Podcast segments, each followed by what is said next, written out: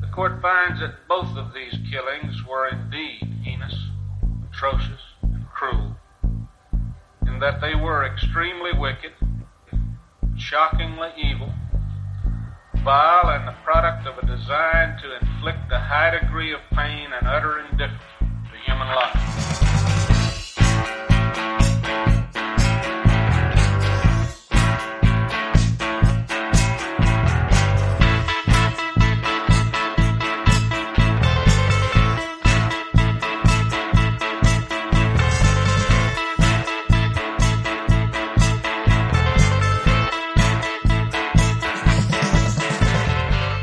Hola a todos, buenos días, buenas tardes, buenas noches, bienvenidos a una nueva entrega de nuestro podcast Extremadamente Crueles, un podcast en el que, como sabéis, hablamos de asesinos en serie, crímenes sin resolver y todo aquello que se nos ocurra sobre la marcha. ¡Empezamos!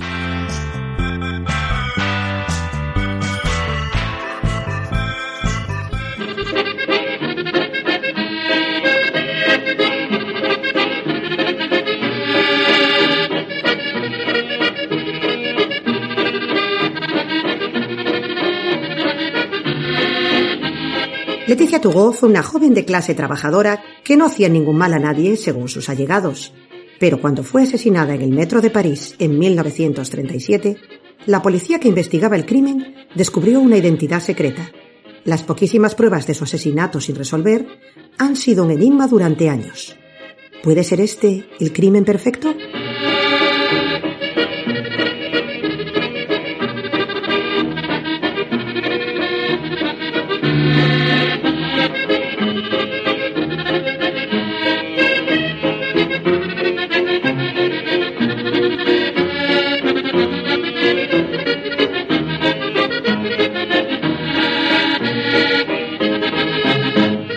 Gema, ¿qué tal? ¿Cómo estamos?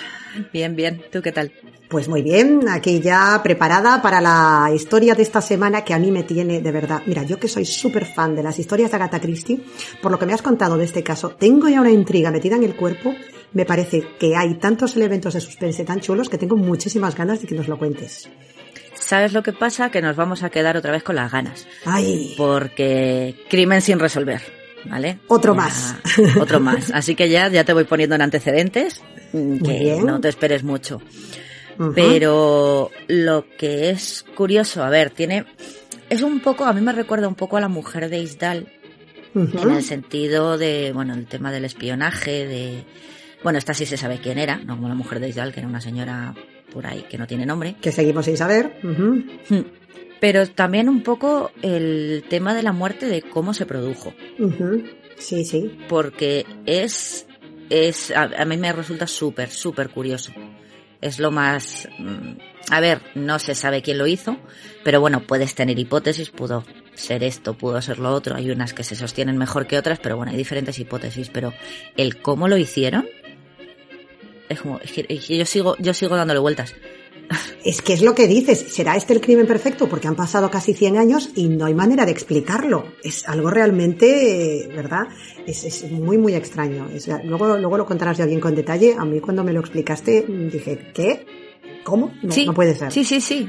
A Es ver, tremendo. que puede haber un fallo humano y esas cosas, pero bueno, de todos modos, es una cosa muy extraña porque la policía de París, los archivos que tienen de este caso, eh, los tienen de esto que los tienes cerrados hasta X año, Ujú. pues de- eh, hasta 2038, me parece que era, creo que eran 101 años, Anda. eh, los tenían clasificados. O 2037, no sé si eran 100 o 101, me parece que eran 101, era un número así muy raro. Vale. Eh, no se sabe muy bien por qué. Hombre, mm, es un poco tema político también igual. Pero bueno, aquí es que solo podemos especular. Ya, ya, ya. Ostras, esto no lo, no lo sabía yo. O sea que todavía tendríamos que esperar eso, mm, unos 15, 16 añitos más hasta poder saber qué es lo que, no, no a lo mejor la resolución, pero qué es lo que sabe la policía y no ha compartido. Claro, Vaya, claro, porque vaya, todo lo que tenemos son cosas de, pues, a ver, el caso en su momento estuvo en las primeras planas de la prensa. Además, claro, la gente normal estaba súper interesada en plan, ¿qué ha pasado? ¿Y esto dónde va y tal? Entonces, claro, pues eh, tuvo un montón de repercusión y es verdad que pues mm, estuvo en primera página durante semanas y semanas. Entonces, claro, según Sí. iban descubriendo cosas, eh, las iban publicando, pero bueno, había cosas que descubría la policía y sí que se lo contaba a los periodistas, había cosas que ya descubrían los periodistas por su parte, porque tenían detectives Vale, y esas fuentes, cosas. claro. Entonces, eh, bueno, pues es un poco misterio, a ver, misterio sin resolver es, pero claro, esto es todo dimes y diretes y todo nos fiamos pues de Está en el prensa del terreno momento. de la, sí, sí, sí, de la especulación y de lo que se publicó en su momento. Bueno, ¿y dónde vamos a empezar? Eh, ¿Estilo Gemma en media res, mm, así en todo lo alto, o empezamos por el principio de los tiempos? Eh, en todo lo alto, porque a mí lo que me gusta, bueno, os voy a dejar así para que lo vayáis pensando, ahora vayáis rumiando Vale. y luego ya vamos viendo un poco como, un poco como lo tuvieron, como lo vieron, lo vivieron los parisinos en, en el 37. Ujú. ¿vale? Porque claro, ellos se despertaron con el crimen así, mm, sin anestesia, Ocurrido. en los periódicos, y luego poco a poco la policía fue investigando y ya fueron descubriendo un poquito más de quién era esta señora. Y ahí ya fue cuando se lió. parda. Vale. Vamos, se lió. parda, pero bueno. Sí, sí, salió a relucir todo. Sí, sí, que eso era un culebrón cada vez mayor. Ay, qué bueno, me encanta, me encanta. Entonces, bueno, vamos al asesinato. Estamos, es el 16 de mayo de 1937 Ujú. y es alrededor de las 6 de la tarde. Bueno, pues es una joven de 29 años. Eh, esto es importante, llevaba un traje de chaqueta verde, de chaqueta y, y falda, guantes blancos y un sombrerito blanco. Muy mona ella, muy de la época, muy elegante. Sí. Y salió de una sala de baile o balmuset, luego vamos a decir lo que es un balmuset, pero bueno, no, es como una sala de baile de la época. Vale. Eh, se llamaba Le- l'Hermitage, como el, el museo, Mm. y estaba en, en la periferia de París, era como al sureste, si no me equivoco. Vale. Bueno, pues esta chica salió del, del Hermitage y caminó rápidamente hacia una parada de autobús que había cerca. Unos 25 minutos más tarde ya había cogido el autobús, el autobús la dejó en la estación de metro de Port de Charenton Vale. y pues eso, a las 6 y 25, aprox, para que nos pongamos, es que lo de los tiempos es también importante para decir cómo aquí va a jugar un papel decisivo, sí. Entonces, bueno, 25 minutos más tarde aproximadamente, entra en la estación de metro de Port de Charenton, que es eh, la antigua estación terminus, como lo llaman, o bueno, primera u última estación, cabeza de línea o final de línea, ¿no? Eh, de la línea 8. Y bueno, se sentó en el vagón de primera clase, que estaba vacío, de aquella había vagones de segunda y vagones de primera. El de primera evidentemente era más caro. Sí. Y bueno, pues el resto de pasajeros que había en la estación, que había bastantes, pues se apelotonaban ahí en los, en los vagones de segunda. Vale. Eh, a las seis y veintisiete, o sea, dos minutos después de que entraran y tal, el tren salió de la estación, ¿vale? Bien. Y cuando llegó a la siguiente estación, que era Port d'Oré, aproximadamente 45 segundos más tarde, o sea, no llegó ni a un minuto. 45 segundos. Sí, Sí, o sea, bueno, a ver, estamos hablando, yo no sé muy bien, pero bueno, Aproximadamente, sí, pero. No, no tardó ni un minuto en llegar, debían estar muy pegaditas las estaciones. De mm, Port de Charenton a Port d'Oé tardó ni menos de un minuto de llegar a una a la otra. Apuntado. Pues se abrieron las puertas del, las puertas del vagón de primera clase y, bueno, pues dejaron al descubierto la escena de un crimen. Hemos dicho que el vagón de primera clase estaba vacío, ya entró sola, el resto del mundo entraron a los de segunda. Claro, yo al principio cuando lo leía decía, bueno, a lo mejor el vagón de primera está como a la cabecera del tren. Yo no sé por qué me, me, me- inventé esto. Sí. Y el resto iban como a la cola. Pero no, he visto, la pondremos en, en el blog o en Instagram, hay un, como una especie de diagrama, está en internet, que resulta que eran cinco vagones, el metro eran cinco vagones y el de primera era el de en medio. Ah. O sea, tenías dos vagones de segunda, el de primera Vale. y otros dos vagones de segunda, para que nos... Mm, Entonces, Sí, sí, sí. no era muy fácil entrar y salir de los vagones. Eh, si sales del de primera o entras al de primera te iban a ver. Te iban a ver, sí, sí, claro. Porque tenías las dos puertecitas hacia los dos vagones que tenías a los lados, que eran los de segunda. Que comunicaban con los de segunda. Sí, y sí, lo sí. mismo, si estás esperando en la estación y te vas a meter al de primera, pues estarías tú sola en medio de la estación, mientras que el resto de gente estaría pelotonado a la entrada o a la, o a la parte de atrás de la estación, ¿no? Donde estuviesen los vagones de segunda. Eh, Pero eh, bueno. Para entrar, sí. Sí, sí, sí. Suponiendo que en la época fuesen como los japoneses y hiciesen cola en el metro, no fuese como aquí en Madrid, que está ahí todo el mundo. Todo el mundo al zombies. montón. Exacto, y venga. Sí, Entonces, sí, sí. suponiendo que la gente fuese educada y, vale, yo me voy para el al de segunda, entonces me voy para allá, al fondo, o me quedo aquí en la puerta, y la de primera se queda, los de primera se quedan ahí bien. Suponiendo eso, también se debería ver si entra alguien en, en primera clase. Y entonces, sí, supuestamente, sí. estaba esta señorita sola, ahí con su, Iría con su trajecito verde. Y su mono, y su gorro monísimo. Sí, sí. Eso. Bueno, pues entraron en el vagón de primera clase. El vagón de primera clase tenía dos puertas, ¿vale? Una, pues, como, mm, una como al principio del vagón y otra al final, si quieres, por llamarlo de alguna manera. Entonces, por una puerta entraron un médico militar, me parece que era dentista, si no me equivoco, junto a su prometida y un amigo que iban, salían, iban al centro de París a- al teatro.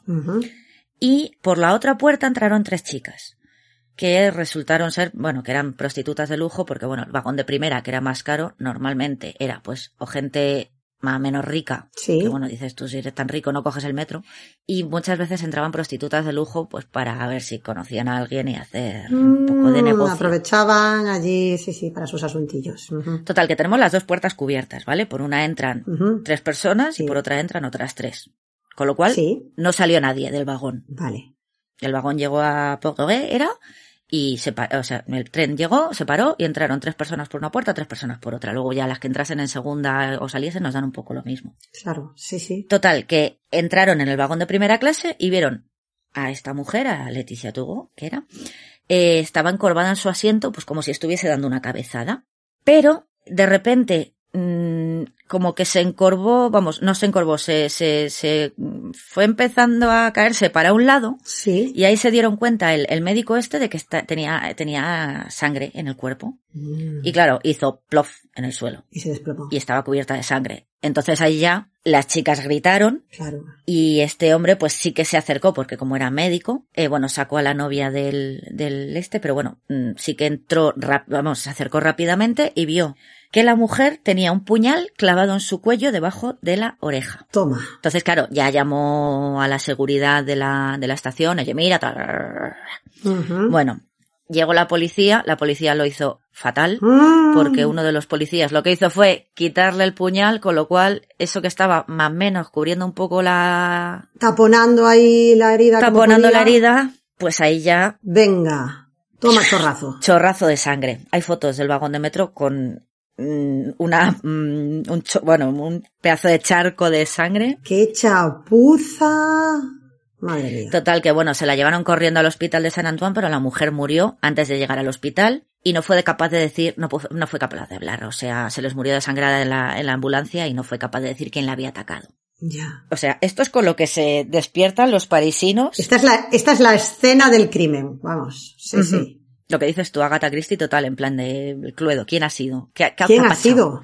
Cabachao. Entonces, lo que decíamos, la historia llegó a las portadas de los periódicos a la mañana siguiente. Y uno de los periódicos incluso dijo que había sido el crimen perfecto, como hemos dicho, porque el asesino había conseguido entrar y salir de algún modo un vagón de metro en marcha, suponemos, porque nadie vio entrar a... Ella entró sola en la primera estación, no salió nadie del vagón en la siguiente, Entonces, o, supuestamente, eh, había sa- entrado y salido de un vagón de, de metro en marcha. Sí, sí. En menos de un minuto, hemos dicho que aproximadamente 45 segundos, segundo arriba, Sí. segundo abajo, pero bueno.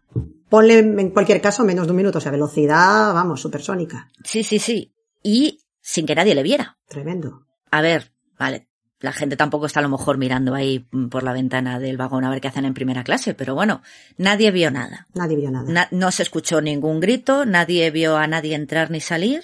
Entonces, Sí, sí, sí, sí, sí. nadie vio el crimen y además el asesino, pues, no dejó apenas pruebas.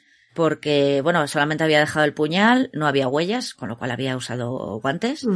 Eh, claro, en un vagón de metro sí que sacaron huellas dactilares, pero puede ser de cualquiera. Claro, entrando y saliendo gente, pues ya me dirás. Sí, sí. O sea que, A las 6 de la tarde, el metro llevaba todo el día mm, para arriba y para abajo, pues puede haber huellas ahí hasta mías. vamos. Entonces, O sea que tenemos a la pobre Leticia asesinada y, y poco más, por no decir nada más. Y, y Claro. arma el cri- y ya está. Entonces, eso, este primer asesinato que fue, que, que, que tuvo lugar en el metro de París, eh, estuvo en portada durante semanas y semanas. O sea, esto era un, se convirtió, lo que hemos dicho, en un culebrón. Claro, porque en un primer momento solo teníamos esto, no sabíamos ni siquiera quién era, habían matado a una chica de 29 años y ya está. Porque bueno, claro, luego ya los periodistas y la policía iban descubriendo poco a poco, iban tirando del hilo, iban descubriendo poco a poco la increíble vida de la víctima, que era una joven inmigrante italiana, que era pues esto, la misteriosa, llamémosla, Ya. eh, Leticia Tugo. Mm, o sea que no resultó ser, pues no simplemente una pobre mujer que tuvo la fatalidad de cruzarse con alguien que le asestó una puñalada, pero que luego debajo había más cosas. Claro, Que cuando empezaron ahí a mirar debajo de la manta, salieron cosas ahí. Claro, eso lo veremos luego. Es que esto en un primer momento tienes el crimen, la gente, ala, ala, oh. Qué crimen más, no iba a decir más chulo, ¿no? Pero bueno, ¿me entiendes? ¿No? Pues es Sí, un, sí, un sí. crimen súper raro, porque Súper, te digo, claro. yo, yo, yo sigo dándole vueltas. Sí, sí, sí, sí. A ver, no sabemos porque tampoco nadie vio nada, pero bueno, a lo mejor la policía descubrió, pero no lo sabremos hasta 2038, si no me equivoco. Así que bueno, de momento solo podemos especular.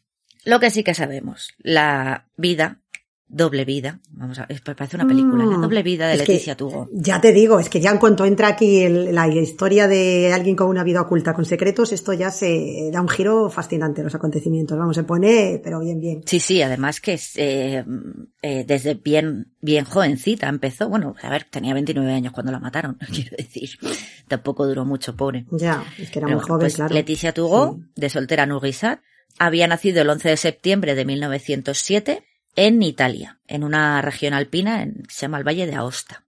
Es una región que, que está, si no me equivoco, tiene eh, frontera con Francia y con Suiza, con lo cual por eso tiene nombre francés. Porque dices Leticia de esto, ¿no? Y el padre me parece que se llamaba Henri. Es como, bueno, Ah, italiano vale, vale. no mucho. Italiano. ujú. Esto a mí no me suena italiano, pero bueno. Sus padres se separaron cuando ella era pequeña y en 1920 eh, Leticia con sus dos hermanos, su hermana y su madre se unieron a otros inmigrantes italianos en Lyon, ¿vale? La madre, bueno, abandonaron al padre, bueno, la madre abandonó al padre y se llevó a los niños. Vale, sí. El padre se quedó en Italia, ahí en, en su, en su pueblecito. Y bueno, pues la madre se fue a, Li- a Lyon, ahí se echó un amante, eh, buscó ahí empleo en las fábricas y bueno, pues estuvo ahí trabajando como seis años, me parece que fueron, sí. El amante este pues la dejó en, en 1925 y pues la señora, ex señora Nugisa, eh, decidió pues unirse a los, creo que eran más de un millón de italianos que emigraron a París. Toma. O sea, París estaba, bueno, a ver, casi, me parece que había como tres millones de inmigrantes o algo así, había un montón de gente en París en los años 30, Ujú. pero bueno, italianos había a cascoporro también. Sí. Estaban cerca y muchos también huían de cierto señor llamado Benito Mussolini. Entonces, bueno, pues toda la familia se, se mudó a París. Leticia fue la única que de vez en cuando seguía visitando a su padre.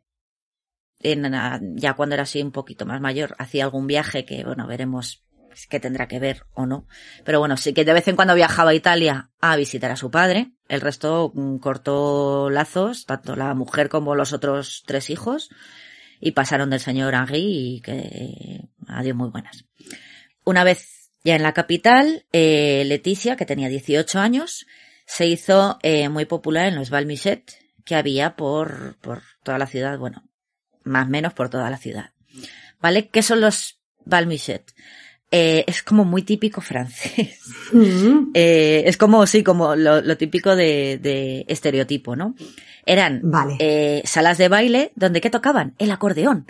o sea, toda esta musiquita de acordeón de película francesa. Sí, sí, sí, sí, sí. Que parece el topicazo, pero. Claro, sí. había otras salas de baile que a lo mejor sí ya tenían jazz y tal, pero ahí va la gente de pasta. O sea, Josephine Baker estaba en otros sitios. Mm. Los Balmiset tenían normalmente un acordeonista. A lo mejor sí que tenía alguna otra, mm, algún otro músico, pero por lo general era música popular que tocabas en el acordeón.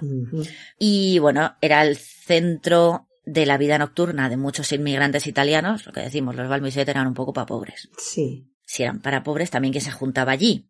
las mafias, las prostitutas, Mm. los traficantes de drogas, porque estos Balmiset, al ser entretenimiento del pueblo, pues estaban normalmente en barrios obreros, barrios más o menos pobres, ¿no? Más Tenías- humildes y allí ya pues tenías un tipo de clientela ya muy, muy Claro, no te ibas a encontrar un Balmiset en el barrio de la ópera, por ejemplo. Pues ahí no. Ya te tendrías que ir a. Montmartre o por ahí. Leticia eh, se hizo muy conocida por sus dotes de baile y por, pues tenía una personalidad así muy abierta, era muy maja. Ella tenía 18 años, se lo pasaba bien, vamos a ver, pues una chica que disfrutaba del momento. una chica, sí, jo- joven, sí, claro. normal, una chica normal, pues me gusta ir a Claro. bailar, pues de aquella no había reggaetón, había balmiset, pues ahí a menear el esqueleto con el, con el, con el acordeón. Incluso se cambió el nombre, ¿vale? En los balmiset se la conocía como Yolanda. Yolanda. Mm, sí. Mm, era como otra vida, ¿no? Como, eh, a ver, eres hija de unos, de unos inmigrantes pobres, a ver, la familia más pobre que las ratas, tenías que trabajar tal y cual. Esa era la vida de Leticia. Entonces, pues Yolande era un poco... Como que se reinventó, ¿no? Decidió, sí, crearse un, alter Claro, es- un personaje alternativo para vivir esta otra vida, ¿no? Donde, donde podía. Claro, sí, donde ella era otra. feliz, era pues, mm, era de las bailarinas más demandadas en la sala para sacarte a bailar, conocía a todo el mundo. Entonces, bueno, era como un poco el alter ego este feliz es Yolande. Sí, sí. ¿no? Que era como la conocían en, en casi todos los Balmiset. ¿Qué pasa? Pues que al ser tan conocida y, y ser una bailarina tan demandada y tal, pues enseguida llamó la atención de la policía. Leticia, estamos hablando de que tenía 18 años, se convirtió en informante eh, de una agencia de detectives del centro de París, era la, la agencia GUF, Mm, se llamaba, vaya. estaba especializada en vigilancia de personas y entrega de mensajes. Esta agencia, a su vez, lo que hacía era informar a la policía. O sea, la policía abiertamente mm, normalmente no hablaba contigo. Mm, En plan, queremos que seas informante Vale, nuestra. digamos que tenían aquí, sí, esta El tapadera. subterfugio era, claro. A través Ya, de la agencia de este señor, pero bueno, al final lo que estás informando es a la policía, pero bueno, vas a través de... Vamos, que se convirtió en una confidente de la policía, básicamente, vamos. Sí, sí, sí, sí, sí. Era Sí, sí. pues eso, una, una espía. La ficharon. Totalmente. Entonces, bueno, eh, pues a ver, tampoco era aquí James Bond, quiero decir, era la mayor parte de las tareas como detective, claro, era pues en los Balmiset, eh, pues como era tan guapa, pues se la rifaban y hablaba con unos y con otros, con lo cual podías acceder a lugares y a gente que a lo mejor de otro modo, pues otras Mm. menos agraciadas no podían acceder y tal. Sí, sí, sí. Y bueno, pues eso, a través de, de su jefe que se llama eh, Georges Ruffignac, me encanta, la agencia Ruff de Ruffignac, es como que, que te la has currado. Eh, pues bueno, pues ahí es cuando mm, empezó a trabajar no oficialmente con la división de detectives de la policía de París. O sea, ella daba información, la policía le pagaba por ello, bueno, todo esto a través del señor eh, Ruffignac. Pero parece que este sueldo de espía, pues como que tampoco te daba para tanto. Era como un, Mm, al final, sí, sí, era un extra, pero no. un extra, pero que no te daba para comer. Mm. Entonces, bueno, Leticia en 1926 encontró trabajo, con 19 años, ¿vale? En una fábrica de cerámica parisina.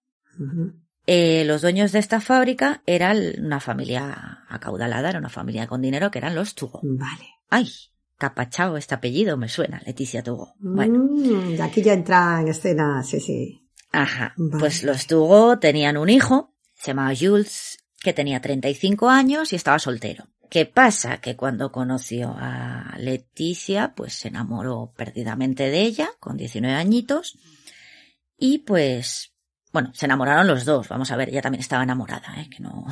Mm, No era simplemente, sí, sí, vale, vale. Entonces, bueno, pues tardaron, eh, Leticia y Jules tardaron un poco en enamorarse, además pues eso, él era como muy tímido, como muy parado, ella que era pues como súper efervescente, Mm. ella, pues ella se lo llevaba a los Balmiset, él encantado de la vida con la mujer esta que se había echado, es como, uy, qué bien me lo estoy pasando. Sí, sí, sí, sí. Entonces, bueno, pues pronto, al poco de conocerse, se mudaron juntos a un apartamentito que tenía Jules ahí de soltero. Mm. Pero aquí ya volvemos a esto son cosas que la policía va sacando poco a poco después de la muerte de Leticia. Bien. En un primer momento, pues claro, era una chica, pues lo que hemos dicho, una chica pobre que le gustaba ir a los Balmiset, que bueno, pues eso, una inmigrante, que la pobrecita pues no tenía casi para comer y la única diversión que tenía era esto. Pues bueno, después, cinco días después de la muerte de Leticia, cuando salió esta información, la opinión pública sobre ella cambió. ¿Por qué? Porque se había casado con este señor, con Jules Turgot, en secreto. Anda. Esto no me lo esperaba yo. Cuando se fueron a vivir juntos vivían en pecado. Mm. ¿Por qué? A ver, la gente la veía, pues como hemos dicho, como una trepa. Mm. Es como, no, a ver, ella estaba, bueno, pues, a ver, Sí, tampoco sí. ponemos la mano al fuego, pero bueno, ella estuvo casada con Jules, ella no, Sí, pero... o sea, mm, parecía que era un matrimonio feliz, pero bueno.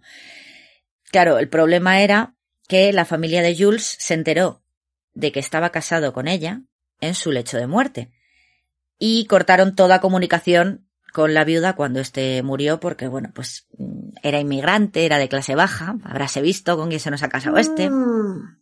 O sea que el Jules este, perdona Gema, eh, enfermó y cuando estaba ya en las últimas, ahí fue cuando se descubrió el pastel. Sí, cuando se lo dijo a su familia, porque claro, es que la familia no sabía ni siquiera que Jules tenía una, una, una relación seria. No conocían ni la existencia de esta chica prácticamente. No, no, es que de hecho había noches, eh, ellos eh, vivían en este apartamento que era de él, Pero había noches que, por ejemplo, él se iba a dormir a casa de sus padres Ah, y la dejaba ella en el apartamento, en plan, pues para hacer que estoy soltero. ya, ya, ya. O sea, es que ya. ni siquiera sabían que tenía una novia ni nada. Ellos se Nada. casaron en, en, pues me parece que fue como en el 27 o algo así, no recuerdo bien, pero vamos, al año de conocerse prácticamente se casaron y los padres de él no tenían ni idea.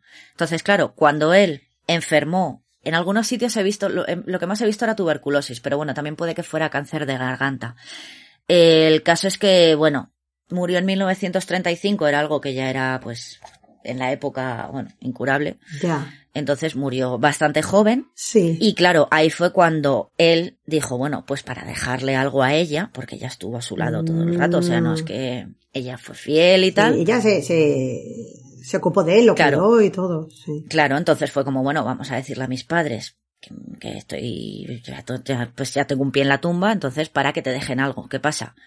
Que pasaron de todo, Mm. eh, no le dejaron, bueno, le dejaron los muebles que tenían en la casa y hasta luego. O sea, cortaron toda comunicación con ella, no quisieron saber absolutamente nada de la nuera, se murió el hijo, hasta luego. Ni un duro, Nada. Mm, se quedó eso, los muebles que tenían en el piso, que luego me hace gracia cuando lo- la policía entró a, a registrar el piso de Leticia, ¿no? Que ella, ella vivía en el 20, que era un barrio mm, obrero, pobre, ah, justo al lado de- del cementerio de Perlaches vivía, me hace gracia. Mm. Y claro, era, pues era un aparta, era, un- era un piso, pues, mm, de pobre, quiero decir, un piso pequeño, no tenía su habitacioncita y tal. Sí. Y luego, y tenía unos muebles que eran, que eran la rehostia. Vamos, claro. súper monos y súper buenos. Y era como, ¿y esto dónde lo has sacado? Pues lo único que te ha quedado de tu marido. Claro, sí, sí, sí, sí. Lo, lo que le dejaron de... La herencia que le quedó, vamos. La herencia que le quedó del pobre Jules. Entonces, la familia, claro, Pues vaya con la familia Turgot, ¿no? O sea, unos clasistas y unos snobs, como bueno, por otra parte se puede entender en la época, pero vamos, muy poco agradecidos también, porque si me dices, es que mm, se casó con ella y lo dejó mientras se moría, pero bueno, si se estuvo encargando de él y cuidándolo, y él quiso decirles, oye, mira, que esta chica ha estado aquí, ha estado conmigo, por favor, no la dejéis así, pues también no cumplir los Claro. últimos deseos del hijo, muy feo, ¿no? Mm. Claro, claro, es que es, es que es eso, que vale, que, a ver, él también lo hizo mal porque esto de eh, escondérselo a tu familia, tío, ya tienes, tienes 35 años cuando te Hombre, casas, sí. bueno, cuando la conociste, Sí, que no eras ya un podías crío. haberle echado un par de gonadas al asunto y decirle, Ah. mira, aquí me planto y me da igual que sea italiana, inmigrante, pobre, que me he enamorado y me caso con ella y ya está. Pero bueno, a lo mejor, mm, a ver, Jules mm, no tenía oficio ni beneficio, Claro, tenía miedo que le... vivía del dinero de los papás y te cortan el grifo, Claro. claro. Efectivamente. Entonces, bueno, Pero- sí, se puede entender. Una vez muerto, pues te quedas en la calle con los muebles, básicamente. Vaya, vaya. Pobre y viuda en la vida. Con muebles. Con muebles muy monos, eso sí, pero vamos, sola. Entonces, eso, después de la muerte de Jules, con tus muebles tal muy monos, pero pues Leticia necesitaba volver a ganarse el pan, porque Claro. tienes que, tiene que comer. ¿Qué iba a hacer? Eh, lo que no, eh, no me ha quedado claro fue, yo creo que durante la época en la que estaba con Jules no, no, no siguió trabajando de espía. Mm, interesante esto. Bueno, no trabajaba, o sea, iba a los Balmiset, pero, pero con él a divertirse. Pero no le pasaba información a la agencia esta. Claro, eso era un poco trabajo. Igual que entró a la fábrica de los Tugo porque no, lo de espía no te daba para comer, pues era un- otro trabajo que encima, pues bueno, mezclabas un poco trabajo con placer, porque bueno, era un sitio donde te gustaba ir, donde ibas, pues ya que estabas, bailabas y ponías un poco la oreja y encima ganabas dinero. Sí. Entonces, Sí, sí, sí. todo, todo claro. ventajas. Bueno, pues el 1 de noviembre de 1936, Leticia empezó a trabajar en la fábrica Maxi, me encanta el nombre, que bueno, lo que hacía era pegando etiquetas en los botes de cera para zapatos. Trabajo apasionante, donde los haya, pobrecita. Pero, ¿qué pasa? Que no solamente trabajaba ahí para ganarse las perras para comer. Mm. El detective privado, el señor Rufiñac, vuelve, vuelve ahí por, por los fueros. Sí. Y, claro, le había conseguido el trabajo para pedirle, bueno, para pedirle, para que básicamente Leticia espiase a los trabajadores, eh, ya que muchos de ellos eran simpatizantes comunistas, vamos a hablar la época normal, Mm, vale, vale, vale. y es que hacía poco que estos trabajadores habían decidido sindicarse. Y, y entonces, claro, el trabajo de aquí de, de Tugo era averiguar todo lo posible sobre el sindicato e informar a los supervisores de la fábrica. No vaya a ser que se nos pongan de huelga, que hace poco hemos tenido una huelga Ah. general y me la han liado parda, porque sabes que en Francia cuando se ponen en huelga se ponen bien en huelga. Sí, sí, sí. Y bueno, pues Leticia lo que hacía era espiaba por la mañana a los comunistas en la fábrica y por la noche a los fascistas, bueno, a, las, a los de derechas en, eh, en los Balmi, en los Balmichet. Eh, y de hecho, eh, también gracias a Rufiñac, eh, empezó a trabajar en el ropero de un Balmichet. Eh, este estaba más, más céntrico, este estaba cerca del Magué, que se llamaba Las de Kea, Mm. eh, un poco el As de Corazones o algo así. Y claro, ahí, eh, tú imagínate, si trabajas en el ropero es perfecto para ser espía, porque puedes meter mensajitos en los abrigos. Claro. Sí, sí, es verdad. Puedes meter mensajitos en notitas en los abrigos y dices, pues, está genial. Sí, sí, canal de comunicación ideal. Sí, sí. Entonces, Claro. bueno, Rufiñac le volvió a trabajar para él y bueno, y aparte, pues, aparte de espía, pues también le consiguió un, un trabajo en una fábrica, con lo cual la pobre Leticia no paraba. O sea, estaba pluriempleada. Era Era pluriempleadísima. por la mañana a la fábrica, llegabas a casa, te dabas una huilla y a la palma miset. Y luego ya a la hora que llegase, vamos, debía, Madre mía. no debía dormir nada la pobre mujer. Ya te digo. Entonces, bueno, vamos a eh, contar un poco esto porque, claro, estaba jugando un poco a dos bandas. Hemos dicho que por la mañana espiaba a los comunistas y por la noche espiabas a los fascistas. Aquí ya esto es un poco peligroso. Ahí está en un fuego cruzado, la verdad. Es que, Claro. vaya, vaya, vaya. Leticia, es que. ¿dónde te has metido? Efectivamente, hay que, ah, estamos, hay que recordar la época, ¿vale? Estamos en los años 30. Claro. Eh, París vivía en un terror constante por altercados violentos que se producían entre los comunistas y la extrema derecha. Bueno, en, bueno, iba a decir en toda Europa, no, había dos sitios donde ya no, eh, pero tres. Eh, pero bueno, sabes que en los mm, 20, 30 las cosas estaban como súper incendiadas y bueno, un poco como ahora. Era Sí, muy convulso todo. Sí, sí, sí. Sí, sí, pero de aquella cogió un anarquista y te pegaba un tiro y aquí no pasa nada, ¿sabes? Y ya o está. te- mm, Sí, sí. O una bomba o... sí. Efectivamente, la extrema derecha te ponía una bomba en, en un sindicato y hasta luego. Entonces, claro, a ver, más allá de insultarse por Twitter, que de aquella no había, pues ahora lo, aquí lo que hacían era directamente a tiros, A tiros, sí, sí. tanto unos como los otros. Vamos, que estaba la cosa calentita. Estaba calentita. El gobierno que tenían era de izquierda, pero no mucho. era del Frente Popular. Pero bueno, a ver, eran de izquierdas, eran socialistas, ta, ta, ta, pero bueno, tampoco eran extrema izquierda y comunista mm, a la tope. Sí, Pero bueno, ya era de izquierdas, pero ¿qué pasa? Que los vecinitos, Que tenía. ¿qué tenías de vecino? Claro. Alemania. ¿quién estaba? En Italia, ¿quién estaba? ¿Y en España cómo estábamos? En el 37. ¿Cómo estábamos? Mm, estaba el tema fino, fino. Sí, sí, sí, sí. Vamos, Europa está que arde. Claro, entonces los franceses estaban, bueno, a ver, los que estaban en el poder, los, los, los del Frente Popular, pues estaban viéndole las orejas al lobo. Eh, la extrema derecha mm, en el poder en, en, en Alemania y en Italia, aquí en plena guerra civil. Ellos sí, además, mm, también, eh, es que luego decimos que tanto Inglaterra como, como Francia pasaron de enviar ayuda a España. Igual que Ya, Alemania sí, e Italia eh, sí que ayudaban. Sí. a los que no claro, debían. Es que ahí está, ahí está el tema, ¿no? Porque estuvo tan desatendida la República. Pero bueno, eso sería para otro, para otro podcast y, y para otra Claro, historia. Sí, sí, sí. pero los que iban eran voluntarios. Ya. No era nada... Nada mm, oficial. Del gobierno, nada, claro, nada gubernamental. Entonces, bueno, tenían miedo, estando los ánimos como estaban decaldeados, que se produjese otra guerra mundial. Porque de hecho, siempre se dice que la guerra civil fue como un poco el, el Un ensayo, sí. De la, de la Sí. Segunda Guerra Mundial. Eh, claro, ¿qué pasó en Francia? Eh, que se libró en terreno francés, bueno, y belga, pero sobre todo francés, la Primera Guerra Mundial. ¿Cómo les habían dejado? Las bajas, no quedaban hombres. Y como les habían Claro. dejado, todo esto antes era campo. Ahora todo esto Claro, es tierra de claro. nadie, quemado. Efectivamente. Entonces, pues normal, lógico y normal que al gobierno no le hiciese ninguna gracia ver el La panorama. que se estaba, sí, sí, la que se estaba formando, claro. Entonces, claro, pues la policía mm, sí que estaba al tanto de unos y de los tanto de unos como de los otros. O sea, espiaba a los comunistas, pero también espiaba a los profascistas estos. Sí, sí, sí, sí, sí. ¿Qué pasa? Eh, como dijimos antes, que con tantísimo inmigrante italiano que había en París, bueno, en Francia en general, pero en París en particular, el gobierno de Mussolini también tenía espías por todas partes.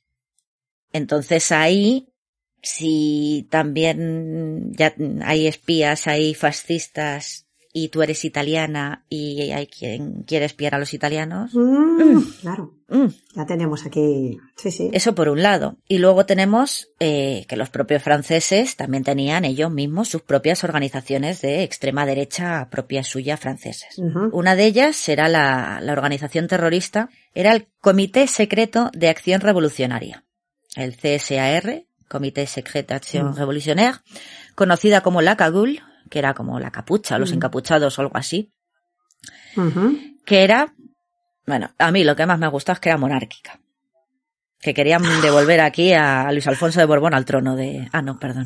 Eh, bueno, al que tocase, Sí, al heredero. al legítimo heredero que le correspondiese, vamos, sí, sí, sí. sí. Pero luego querían sí, poner un dictador y tú dices, entonces, ¿qué queremos? ¿Un monarca absoluto o queremos un Mussolini francés? No sé, bueno, el caso. Eh, no lo teníamos, sí. Monárquica, totalitaria, nacionalista, anticomunista, antisocialista, antidemocrática, antiliberal, antisemita y antimasónica.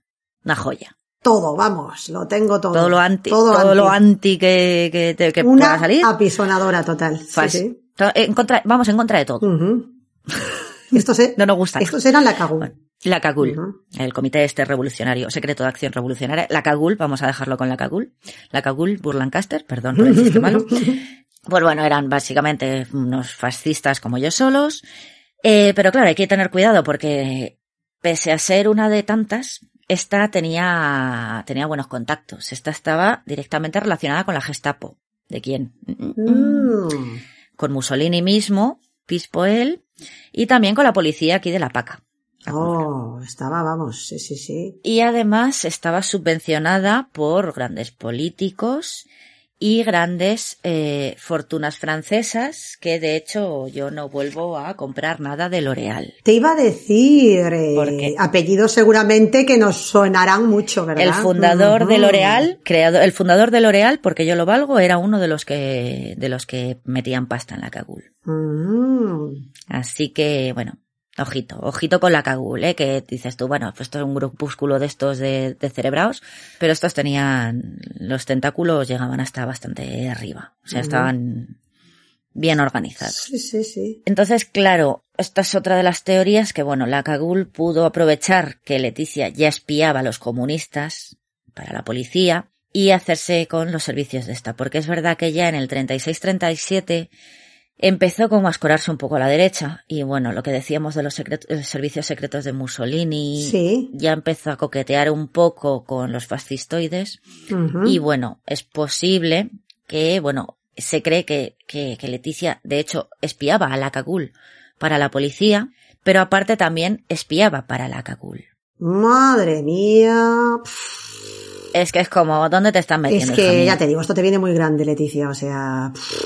Qué movida, qué movida. Y de hecho esto sí que creo que está comprobado. Tuvo un affair con uno de los miembros de la Cagul. Además, no te creas que era con el pepito de los palotes que pega carteles antidemocráticos, anti... Con uno anti de los jefazos. No, era Gabriel Jantet, era uno de los que... Del, vamos, no jefazo, jefado, pero bueno, tenía su puestecito de responsabilidad. Mm. Y bueno, también la Cagul necesitaba mujeres en sus filas, porque bueno, somos anti todo, pero de vez en cuando nos gusta mojar el churro, básicamente.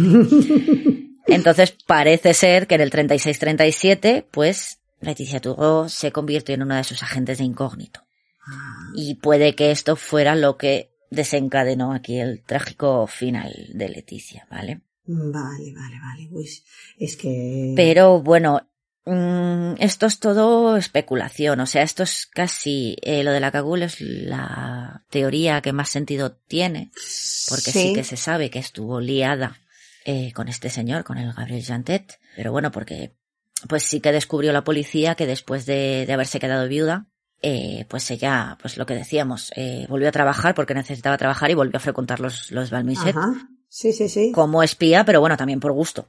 O sea, a ella le gustaba, eh, vamos a ver. O sea, una cosa le es molaba que ese ambiente, eso, pero claro, lo que dices tú, se lo pasaba bien y si de paso podía. Es una cosa que le había gustado siempre. Sí, sí, podía sacar tajada, pues también, claro. Entonces, bueno, uh -huh. había sido fiel a su marido durante los, los seis años de matrimonio secreto. Uh -huh. Y de hecho, esto es importante, parece una tontería, pero después de la muerte, ella seguía vestiendo de negro, ella seguía llevando luto por, por Jules Turgot. Mm. Y el día del asesinato llevaba un trajecito de chaqueta verde, unos guantecitos blancos, un sombrerito blanco. Mm, interesante este dato. Mm. Sí, sí, sí, sí, sí, la indumentaria aquí. Vale.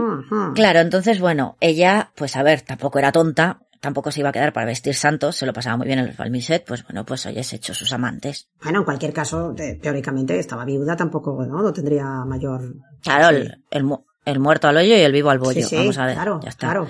Seguía llevando luto, pero Bueno. pero bueno, pues es lo que dices, pues tampoco te, pues oye, que si te hace tilinete, pues. Pues nada. Entonces, bueno, la policía sí que, sí que tenía información de que ella se veía con varios hombres, eh, nunca en su casa, en hoteles o en parques, ahí Mm. al aire libre. Pero bueno, tampoco encontraron nunca eh, pruebas de que cobrase por estas citas, entre comillas, con lo cual tampoco la podían acusar de prostitución. Yo creo que básicamente lo que hacía era divertirse. Vale, vale, era un poco, sí, sí, bueno, pues nada, pasárselo bien y ya está, sí, sí. Claro, uh -huh. lo que pasa que a veces, pues, oye, pues pillabas a uno que tal y otras veces, pues a lo mejor te divertías con un fascista que igual no era la mejor opción. Mm. Pero bueno, entonces hay que ver también con quién te relacionas. Ya. Y bueno, la policía, pues cuando registró su piso, esto aquí ya la opinión pública había cambiado totalmente de una chica que, De claro, al pobrecita, principio hablaban con la familia, claro, pobrecita, sí. la inmigrante que trabajaba en una fábrica, luego ya era como, uy, se casó con este matrimonio Mm, secreto, esta era una Te va a trepa. pillar. Ahora ya era, Ahora aquí estaba ahora ya dos. era una ligerita de cascos. Sí, sí, sí, sí, a dos bandas, y mírala, una díscola, y por encima, pues sí, sí, sí, sí. Metida aquí unos fregados. Ya no- estaba sacando. Sí, sí, sí. Y sacando los pies del tiesto. Total. Porque una cosa es eh, lo que saliese en las películas, la fan fatal y todo lo que quieras, pero eso en las películas o, la, o las novelas está muy bien, es muy emocionante. Pero tú, en tu casa, a limpiar, a tener hijos y, Sí, sí, sí. y nada de balmiset ni Ni- leches en vinagre. O sea, nada, al final nada. era todo, pues esto de liberación de la mujer lo hacían los que eran ricos. Claro. Pero si tú tenías que, si no tenías para comer, tú te tenías que quedar en tu casa y a limpiar y, Y a...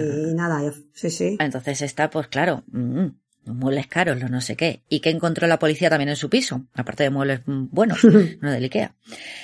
Cartas de amor de todos estos amantes que había tenido. Ah. Militares que prometían casarse con ella cuando regresaran a casa. Cartas de turistas que habían tenido un rollete ahí cuando pasaban por París. Pues tuvieron un rollete con Leticia y luego le escribían cartas de, ay, no te olvido, cuando vuelva por París voy a verte, bla, bla, bla. Hombres casados que prometían dejar a sus mujeres para irse con ella. Pero vamos, tenía ahí un volumen de correspondencia que bueno. Tremendo, ¿eh? Sí, sí, lo de siempre.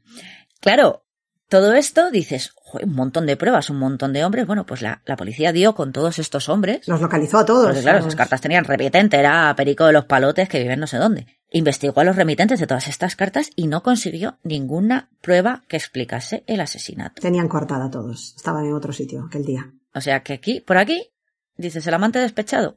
Mm, Veremos, pero por este lado no, no, no pudieron, no podemos explicar. ya, ya, ya, ya. Bueno, y todo esto, claro, cada vez que salían todos estos datos y se iban conociendo todas estas cosas, me imagino lo que decías antes, ¿no? La gente, la opinión pública y todos los que estaban siguiendo esto, horrorizados diciendo, madre mía, pero menuda, etcétera, etcétera. Y vamos, y de pobrecita ya pasó a poco menos que, vamos, se lo estaba buscando, es que mucho ha tardado, ¿no? Efectivamente. Ya. Claro, claro, claro. Al principio era la pobrecita y no sé qué, y luego ya es como, uh, esta perra. Son todo cosas que, que a ver, que sí que sacaron mucha información, pero luego tienes un montón de, de incógnitas, ¿no? Tenemos, por ejemplo, eh, lo que ya hemos dicho, lo del traje verde. Sí, que si ya vestía habitualmente Que ella de negro, de luto. claro. Otra cosa era que, bueno, hemos dicho que, vale, sí, espiaba para la policía, pero también espiaba para los fascistas y decíamos que en un porque vamos a ver, mm, tú no te lías Con- con un fascista Sí, si no eres un poco de su cuerda. Ya. Igual que no te lías con un comunista. Quiero decir, o sea, mm, Ya, ya, ya, sí, sí. A mí me viene Brad Pitt y me hace Heil Hitler y hasta luego Brad. O sea, por muy Brad Pitt que seas. Claro, porque para eso, sí, ya, no, no. no. Entonces, Sí. es eso, ella espiaba para los fascistas ya no solamente por dinero, sino porque lo que decían, como que en el 36-37, pues como que le había, le habían un poco convencido, ¿no? De sus ideas. Digamos que ya la habían ganado para la causa, ¿no? Estaba ya más, sí, sí. Sí. Entonces, otra cosa que no tiene sentido. El día que, que murió, Sí. en, en la solapa del, del, del traje, de la chaqueta del traje, Sí. llevaba un pin de la Ligue Républicaine du Bien Public, la Liga Republicana del Bien Público, ¿no? Algo así sería. Que era una asociación de izquierdas, pues eso, una asociación, una organización de servicio público, que además tenías que entrar por recomendación, con lo cual ahí tuvo que entrar, mm, bueno, poco por lógica, tuvo que entrar gracias a la policía o a Rufiñac, y que ese pin no te lo daban si no llevabas X años. Mm. O sea que alguien la metió ahí también. un Alguien poco movió hilos para, sí, sí, sí, sí, sí. Para que tuviese ciertos mm. Privilegios o, ¿cómo se sí, o. privilegios, eso. Ciertos privilegios que, pues eso, tú a lo mejor tenías que estar dos años ahí en la liga esta del bien público para que te diesen tu pin y ella, según entró, llegó y iba a ser el santo, ¿no? Entonces son cosas muy raras. Porque el día de su muerte llegaba esto del, ah, del pin este de, Sí. de la liga esta de que es una asociación de izquierdas, cuando supuestamente Sí. ella se había hecho de derechas y trabajaba para la CACUL. Se había escorado ya más al otro lado, sí, sí, sí. Y de hecho, una de las cosas que sí encontraron en su bolso era que tenía una cita con un tal Jean y ella iba para casa porque iba, también pertenecía a una asociación que era la Unión Baldotán, que era un poco, eh, era una, como una especie de, de asociación de inmigrantes del Valle de Aosta, de donde ella era, de italianos, pero también era de izquierdas, porque eran pues esos inmigrantes que habían huido de Mussolini. Vale. Y ella, esa tarde, la que, en la que la mataron, al tal Jean este sí que le, le encontraron y él se iba a ver después. Él se, él se iba a ver con ella. No tenía nada que ver, o sea, era un tío con el que iba a tener una cita. Habían quedado, vamos, sí, sí, sí. La iba a ver, habían quedado después de una cena de esta Unión Baldotá, que pues era una un poco reunión cena y luego iba a ver a este tipo. O sea, había cogido, había visto algo en la Cagul que le había dado miedo y se había vuelto otra vez a la izquierda. Mm. Estaba intentando espiar y O alguien le, le ha- sí, sí, sí, sí, sí, sí, alguien le había dicho, si quieres salirte primero necesitamos que nos digas esto, o, mm, ¿qué pasa aquí? Claro. Esto cada vez es más enrevesado. Entonces, esto la policía iba sacándolo y claro, al final te montas un chocho que dices, pero esto, ¿esto qué es? O sea, Claro, es que eh, no, ¿con quién no- estás? ¿Para qué? ¿Dónde estaban realmente tus lealtades, por así decirlo? ¿Tú para quién trabajabas? ¿Realmente dónde estabas. ¿Quién era auténticamente el que estaba moviendo los hilos ahí detrás? ¿O se complicó de una manera que al final ella siguió atrapada ahí en esta telaraña y no sabía por dónde salir? Claro, esas, es que es- esas son las, las, mm, una de las posibles hipótesis, ¿no? Sobre quién pudo querer matar Ya. a Leticia, ¿no? Porque, como decíamos al principio, los periódicos decían que una chica inocente, que bueno, simplemente estaba en el momento, en el lugar equivocado, en el momento equivocado. Sí. Luego ya hemos visto que no. No. Pero claro, eh, ¿por qué? Porque, ¿por qué un asesino profesional? Porque, a ver, esto no lo hace cualquiera, esto de meterse en el metro y si te he visto no me acuerdo, eh, querría acabar con una ciudadana de a pie. Claro. Algo tenía que ver ahí, ¿no? Sí, sí. Claro, la policía decía que su asesinato estaba demasiado bien calculado para ser una cosa aleatoria de un loco de me meto y te mato. Porque una de, hay como tres hipótesis, bueno, cuatro, pero bueno, una no se sostiene por ninguna parte. Eh, una de las hipótesis es que eh, decían que, bueno, que pudo ser un asesino en serie, que, bueno, pues claro, mm, de aquella y con el tema que hemos dicho de que estaba la cosa revuelta y que había muchos atentados y tal, pues había algún que otro asesino en serie que campaba un poco a sus anchas. En mitad de la Entonces- historia, claro, pues sí, a río revuelto, pero ¿y se produjeron otros similares para poder decir esta era otra más mm, el grupo de mujeres asesinadas así? Claro, no. Claro, ya. Claro, no, no, no. O sea, había asesinatos, pero bueno, pero Con esas características, tan- claro. Claro, tan, tan bien hecha, tan, Sí, pues lo que dices, un, un crimen perfecto. En el momento no preciso, nadie. entrar y salir, vamos, sí, sí, completamente sigiloso y veloz. Y sí, claro. Tendría que ser un asesino en serie, pues, pues que, que así ni siquiera se sabía que era un asesino en serie, porque si actúas así, con ese sigilo y esa rapidez, ¿no? Es, un- es muy extraño, ¿no? Claro, pero por lo general, eh, los asesinos en serie eh, matan un poco al primero que pillan. Y además buscan cierta mm, notoriedad en el sentido de que tienen una continuidad en el tiempo, van repitiendo una serie de patrones, una serie de cosas que son un poco, digamos, más, eso, propias de ese tipo de personalidad, ¿no? No un hecho así aparentemente aislado e inexplicable como este, ¿no? No sé. Claro, Ujú. hombre, no sé, pero no lo veo yo tan fácil eso de, bueno, vi la oportunidad de que se metía esta sola en el vagón de metro y la mato. Sabías que no iba a entrar, no había nadie más, que en ese Mm, preciso momento. claro. Sí, sí, sí, es muy extraño, la verdad. Que no llegaba nadie corriendo y tal, es que es, es todo muy raro. Entonces, la hipótesis del asesino en serie, No se sostiene. yo no la acabo de ver. Mm. Pero bueno, a mí la que más me convence, porque bueno, tenemos también, eh, en un primer momento salió la hipótesis del suicidio. Mm, Lo estaba yo pensando también, pero me parece, volvemos a lo de Isdal. O sea, si te quieres suicidar, yo creo que hay formas, modos, maneras y lugares que tendrían mucho más sentido, ¿no? Que un transporte público entre, entre estación y estación. No sé. Aparte, eh, a ver, otra cosa no tendremos, pero tenemos la autopsia. Es, el suicidio fue casi la primera hipótesis, pero bueno, el forense enseguida dijo que, No, no. que era imposible que, que ella misma se hubiese, se hubiese Clavado el- clavado el, Ujú. el puñal porque estaba clavado con tanta precisión que había cortado tanto la yugular como la carótida. Mm, Y aparte de la precisión, la fuerza. mm, vale. Descartado ya completamente. Así Sí, que sí, el forense dijo que eso había tenido que ser un asesino profesional, que tú te puedes colgar, el- o, tenía muy buena puntería, o el, pues el suicidio quedó descartado casi desde, desde el primer momento, desde que le hicieron la, la autopsia. Sí, sí, sí, sí. Claro, o sea que esa hipótesis, nada, ya. Ni suicidio. Claro, hipótesis que ni asesino tenemos. en serie. Ni suicidio, ni asesino en serie. Ahora bien, hemos dicho, guardaba luto y llevaba un vesti un trajecito verde. Muy mona ella. Llevaba el pin de la Unión esta de, perdón, de la Liga Republicana de Izquierdas.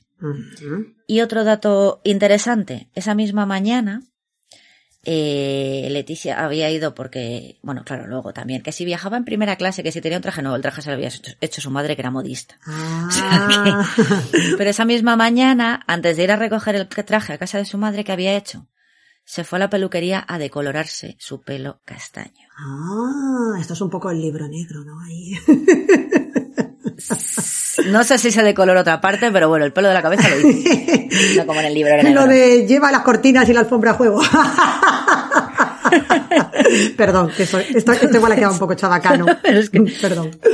Bueno, a ver, el libro negro es que es el momento, Claro. el momento ese. Bueno, entonces, Claro, eh, de normal, eres morena, normalmente, pues toda la gente que te conoce sabe que vas de negro. De repente, ¿por qué ese día precisamente te pones un traje verde, Mm. te decoloras el pelo? Pudo ser casualidad, Mm, pero sí, es mucha, mucha casualidad, casualidad, ¿no? Cierto. Sí, sí, sí, sí.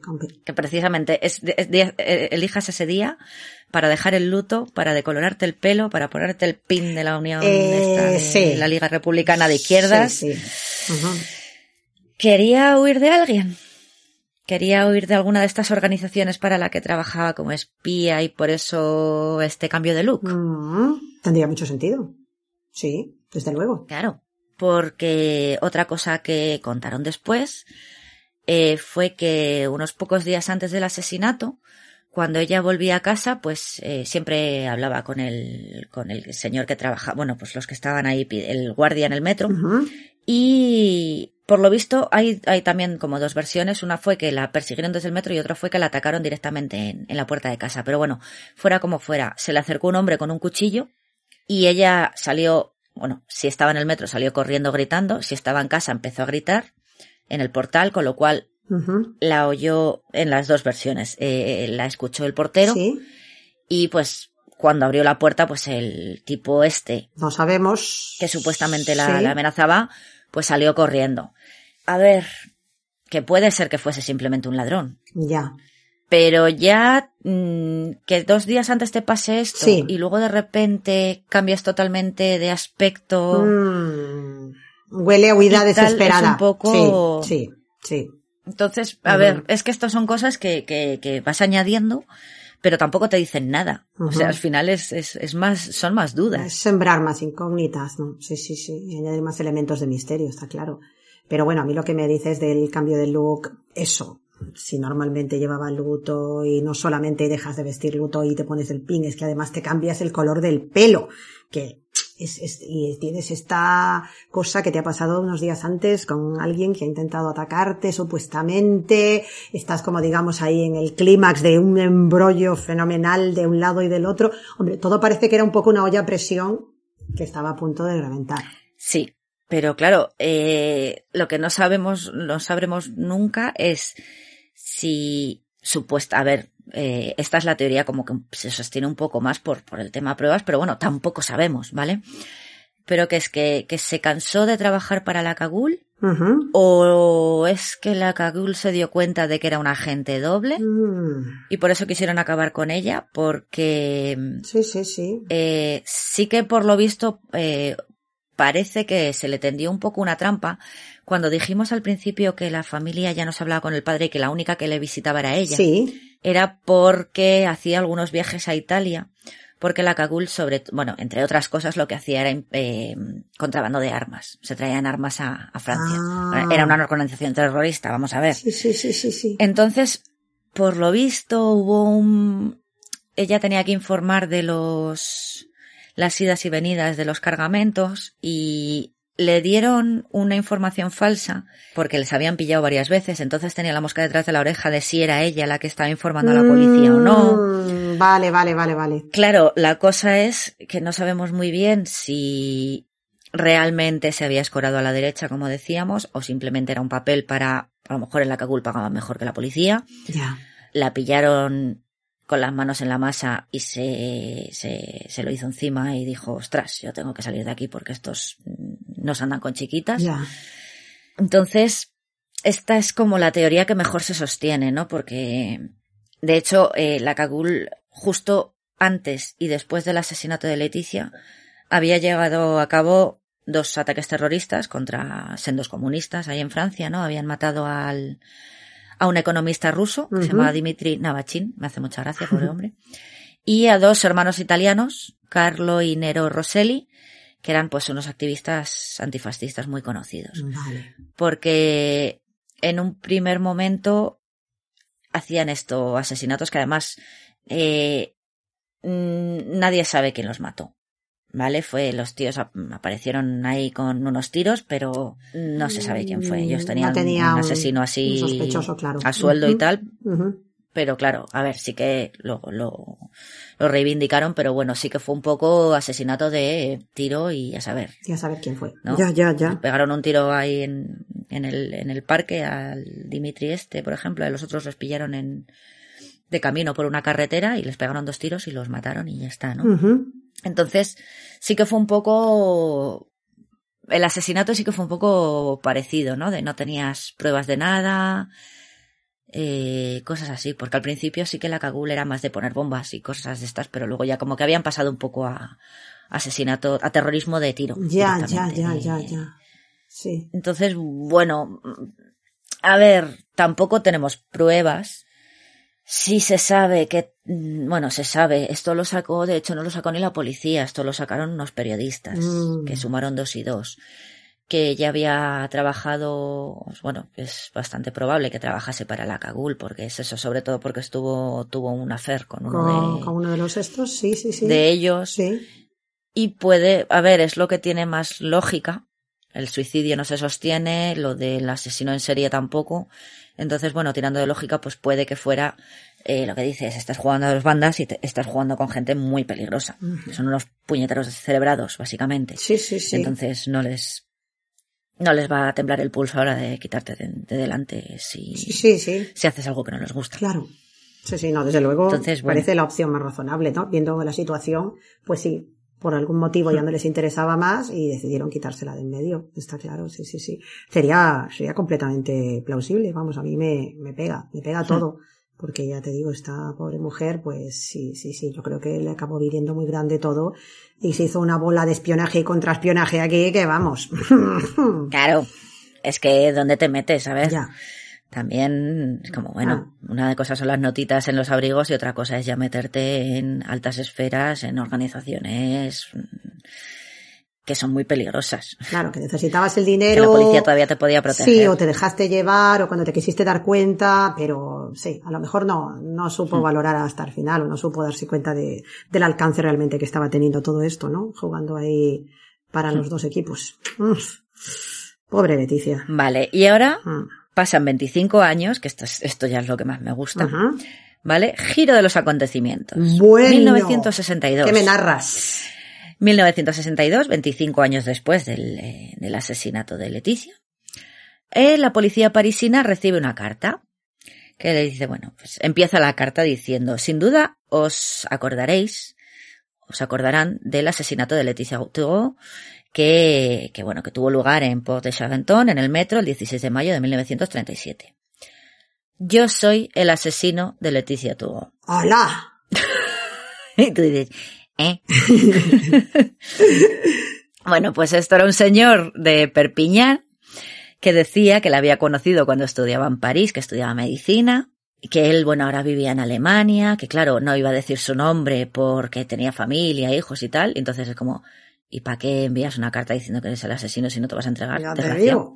Bueno, total, que según él la cosa había sido un crimen pasional, una cosa de celos, Mm, y en la carta eh, da detalles de cómo se llevó a cabo el crimen. vale. Te leo así un poco, bueno, Sí, eh, sí, según sí, este señor de Perpiñán, dijo, ella subió el vagón de primera clase, yo subí justo detrás, y sin saber yo lo que estaba haciendo, eh, cuando se iba a sentar, pues la llamé.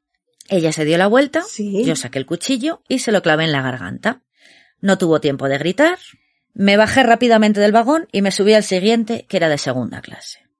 Mm, Así, tan fácil. Ya, ya, ya, ya. Es que lo está contando que... La carta es más larga, bueno, y la, la pondremos si eso en el blog. está en francés, eso sí. Los, los Sí, que lean sí, francés, sí. pues bueno, pero vamos. Pero básicamente esto es así el, el, el- El resumen, sí, sí, de lo el- que... la maté yo, el resumen del asunto, de esto es lo que dices y dices Sí, tú. sí, sí, sí. Y tanto misterio nadie te vio y fue tan fácil como subirte detrás de ella, clavarle un cuchillo Ya. y meterte en el siguiente vagón y no salpicó y no. Y, y esa precisión cuando la coges así de sorpresa, Ya, ya. Entonces, todo- en esta carta hay cosas que, que no se sostienen. No. A ver, si siempre hay gente cuando hay casos sin resolver de Que se quiere atribuir el manda cartas, se mérito. llama por teléfono, claro, Sí, yo, yo maté a la Dalia Negra, yo soy Zodiac, pues yo maté a Leticia Tugo. Claro. Entonces, por ejemplo, pues nadie vio nada desde los vagones de segunda clase. No, claro. Eh, lo que hemos dicho, rodeaban el de primera. Eh, si ves a un tío que entra y sale corriendo y se mete en el de segunda, alguien... Alguien tendría que haber dicho algo, claro. de Se habría dado cuenta, Esto lógicamente. raro es, ¿no? Sí, sí, sí. Lo que dices, eh, según el, el forense, eh, había sido un asesino experimentado que sabía perfectamente dónde clavar para mm, cortarte bien las venitas y que no salieses de esa. Con lo cual, es un poco como la hipótesis del suicidio. O tienes muy buena puntería. O fue, y perdón por el chiste malo, directo a la yugular. Sí, pero que te digo, o no fue él, porque, a ver, supuestamente según el forense lo más normal es que el tipo o la tipa, bueno, Que quien fuera, sí, sí, asesino, sí. se sentase detrás de ella sin que ella lo conociera Ajá. y mientras ella estaba sentada a lo suyo jugando al Candy Crush, eh, le clavase la daga por detrás, bueno, el cuchillo y ella no se enterase. Ah, interesante esto. Sí, sí, sí, sí, vale, vale, vale. Entonces, ¿tú crees que ella, si te ve, que además te conoce, No va a reaccionar, Porque claro, de alguna sido- manera. Sí, sí, sí, sí, si sido amantes o lo que sea, mm, sí, sí, sí, claro. Claro, o sea, Sí, sí. mm, la llamas cuando se iba a sentar y tal, ella se da la vuelta y le clavas el cuchillo. ¿Y luego cómo se sienta? No. Si cuando la encontraron parecía que estaba dormida, o sea, estaba pues eso, con la cabeza Claro. como si estuviese dando una cabezada, Sí. ¿no? Con la cabeza hacia abajo. Sí, sí, sí, y luego sí. se dieron cuenta de que estaba sangrando.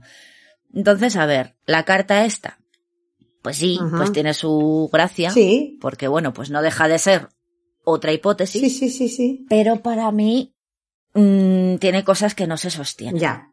No sé, a lo mejor ya le estoy buscando los tres pies al gato. Sí, sí, sí, pero bueno, sí, hay cosas ahí que la verdad eh, parecen, parecen bastante Entonces- improbables, sí. ¿Y, y qué, qué ocurrió después de la carta esta? Eh, ¿Qué hizo la policía? Eh, nada, porque no tenía No pudieron de ninguna manera Era una carta anónima. rastrearla ni tener, saber de ninguna forma de dónde había salido, nada. Nada. Entonces, pues eso, ahí quedó y bueno, pues, pues tú has matado a Leticia Tugos y si te hace ilusión. Vale, pues, pues pues venga. ¿sabes? O a lo mejor, a lo mejor sí, pero bueno, no sé, es, es un poco raro. Sí, sí, sí. Entonces, sí, sí, esto es, eh, si ya es un caso sin resolver, que ya te ponen de mala leche, ya imagínate con todo este batiburrillo de información que hay Madre mía, es que esto es una ensalada ya de... Todas las hipótesis Sí, que hay Sí, sí. y no sabemos. Y a mí lo que más. Y que luego te venga, la- perdona, que luego te venga un espontáneo 25 años después a querer Claro. colgarte la medallita, es que ya es como, no sé, es, Sí, ¿te acuerdas de Mm. aquella? Pues fui yo.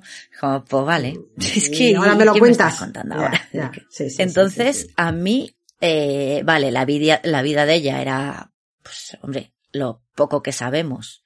O que, bueno, a ver, volvemos a decir, eh, lo oficial está cerrado. Esto es todo eh, especulaciones, periodistas y sí, tal, especulaciones y bueno, informaciones que pueden ser verdad o no, pero bueno, la- lo que sabemos, Sí, pues es una vida curiosa, ajetreada, podríamos decir, sí, diríamos. sí, pero a mí lo que más me llama la atención, aparte de la vida que pudiese llevar, más o menos lo que dices, ajetreada, más o menos interesante, es, a mí lo que más me llama la atención de este caso es el crimen en sí. sí. La, la, la propia ejecución del, del crimen, sí, sí, sí. La- el aspecto puramente Claro. material de la situación, ¿no? de cómo pudo entrar y salir de un vagón en marcha en menos de un minuto. La policía se preguntaba si, si podrían haberla apuñalado antes de que saliese el tren de la estación. Puede ser que a lo mejor ya se hubiese metido todo el mundo porque el tren estuvo parado en la estación, el metro estuvo parado como dos minutos, ¿no? Desde que llegó y abrió las puertas. Bueno, pues la gente se subiría. Sí, ¿Quién te dice a ti que el asesino no entrase? Se sentó detrás de ella, le clavó el puñal y salió pitando. y luego se cerraron las puertas. De aquella no había cámaras de seguridad, claro. ujú. Es otra opción. Pues eso, entrar y salir del metro antes que, de que se pusiera en marcha. Pero claro, el asesino, claro, al principio dices, bueno, pues a lo mejor chica que estaba en el lugar equivocado en el momento equivocado, pero luego ya la policía empezó a pensar que el, que el asesino debía conocer eh, los horarios de Leticia, Claro, dónde claro, iba a estar. Era, fue, pero vamos, ¿A qué hora iba a estar? clavado ahí. Sabía de, de que se iba a la reunión con el hombre este, sabía a qué hora iba a estar recogiendo ese metro. Es que no, no era una cosa casual. Claro, o sea, los investigadores mm, tenían que buscar con quién había estado esa tarde, eh, dónde, mm, qué le había contado a la gente, y le preguntaron a la gente, ella había estado en el, en el Hermitage, este, en el Balmiset, en el que había estado, había estado con, un- con uno de sus hermanos, con su hermano pequeño, Sí. con un amigo que era vecino también. Se había ido porque decía que tenía prisa, pero ella tampoco había mostrado como Preocupación inquietud, inquietud, ni, ujú. ni preocupación ni nada. O sea, a ver si un poco de rollo, tengo prisa, ostras, tengo que salir. Vale, que he quedado, pero ya está. porque he quedado. Sí, sí, sí, sí. Pero bueno, la misma prisa que puedes tener tú o yo de, ostras, he quedado y no me da tiempo y tengo que coger el Me metro. voy a ir yendo. Sí, sí, sí. Y luego, pues eso, coger el autobús hasta el metro, el metro hasta donde fuese, que no llegó, porque se quedó en la siguiente estación. Pero es que es eso, la policía habló con toda la gente con la que había estado, con el tal Jean, que llevaba la notita en el bolso de que iba a quedar con este Jean, y este. Jean, pues no sabía, pues ella no llegó a la cita, Claro. es que la habían matado. y es eso, llegaron a un callejón sin salida. Eh, dos meses después de, de- de que se produjese el asesinato, habían interrogado a familia, amigos, mm, conocidos, etcétera, y no, no, no tenían, no tenían por dónde, es que no tenían un, un sospechoso, Sí, sí, o sea, sí, no, no, estaban, no tenían a qué agarrarse. Estaban más perdidos que un pulpo en un garaje. Sí, sí. Mm. Claro, sabían que, que, que seguramente había sido un asesino profesional, por lo que decimos, por las pruebas que, las pocas pruebas que hay, pero es que no había ninguna pista sobre quién podía haber sido este asesino. Ya. Claro, esto fue al principio, luego ya cuando salieron de la Cagul dices, bueno, pues igual aquí que estos tienen asesinos a sueldo, pero claro, en el primer momento es que es alucinante. Durante el año siguiente Sí. de, de que se produjera el asesinato, Sí. o sea, los 12 meses siguientes, interrogaron a más de 800 personas. Vaya. Madre mía. O sea, Nueva investigación, ¿eh? A toda la gente, Sí, sí. a toda la gente que había estado el- ese día en el, en el Balmiset este de la Hermitage, Ujú. que la podía haber visto o no, que tú a lo mejor estabas ahí. A tus cosas, sí. con, con- claro, y, y te vienen a, a- a interrogar y es como, pues no sé, si, si vi una señora rubia con un traje verde o no. O sea, alucinante. La gente que había estado en el Hermitage, la gente que, la, que había estado en la parada de metro con ella. Ya, ya, ya, ya. Oye, y que Eh, también, perdona que te interrumpa, para la época, ¿no? Que digamos que era mucho más difícil rastrear a todo el mundo, también qué labor de conseguir localizar a todos estos testigos y poder interrogarlos a todos. O sea, la verdad que la policía se lo Claro, curró, sí. ¿eh? Sí, tema boca a boca de pues yo estaba en el Hermitage Ujú. y estaba con fulanito, fulanito estaba con Ujú. menganita estaba con el otro, es un poco el teléfono escacharrado de vas tirando. Consiguieron hacer una red bueno, de contactos ahí y, y hablar con todo el mundo. Sí, sí. Claro, yo imagino que lo de lo del, lo del salón de baile sería así, lo del metro sí, porque bueno, a ver, una vez dieron la voz de alarma a los que se encontraron el, el- bueno, el la- cadáver todavía no se lo la encontraron, los que se encontraron el sí, cuerpo. Sí. Pues claro, ya llegó la policía, bueno, el jefe de estación o lo que fuera, la seguridad de la estación y claro, ahí ya sí que la policía pudo interrogar A, a la gente. a la gente de los vagones, por eso la gente de los vagones de segunda sí que decían que no habían, No habían visto nada. No habían visto nada, nadie había entrado ni había salido de- del vagón de primera, o sea, los vagones que estaban a los lados, Sí. nadie había salido, nadie había entrado en los vagones de segunda. Eh, había un chico que sí que había dicho que había oído un grito, pero luego se, se, lo que Se desdijo. No, no, no, no. Ah. El grito había sido eh, cuando entraron, que entraron las tres chicas, Ah, las tres las- prostitutas, y sí. entraron la novia tal. Claro, cuando vieron que aquella se desplomó, pegaron un grito. Ah, vale, vale, vale, vale. Entonces al final el grito Era por ello. no había sido Leticia, sino que había sido Habían sido las otras chicas. Bueno, luego también el que la descubrió salió corriendo, no sé cómo, no la habían pillado los de la esta. Apareció- eh, claro, llegó la policía a su casa en plan ¿y tú por qué huyes? no, porque quería evitarle a mi novia el mal trago, no sé qué. Y es como, tío, eres muy sospechoso. Ya. Al final tenía, tenía sí. coartada y todo. o Pero sea, no te él, comportes como Pero bueno, Sí, sí.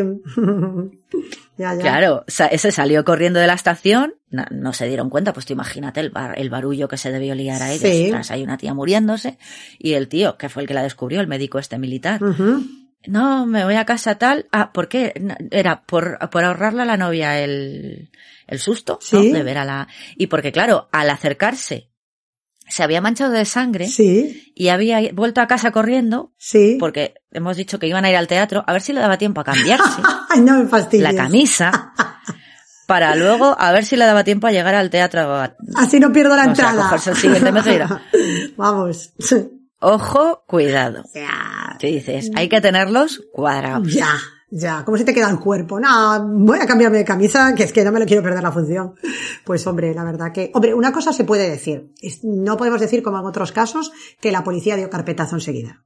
Porque aquí, por lo que cuentas, sí que hubo una investigación de tiempo. Vamos, que si estuvieron durante un año interrogando 800 sospechosos o 800 testigos o localizando a todas estas personas o consiguieron más o menos mm, seguir rastrear los pasos de Leticia, interés se tomaron. Eso, por lo menos, por ahí que no quede, ¿no? Sí, pero yo no sé hasta qué punto era también por el interés del público. Había sido muy, muy, muy escandaloso todo, claro. Había mucha.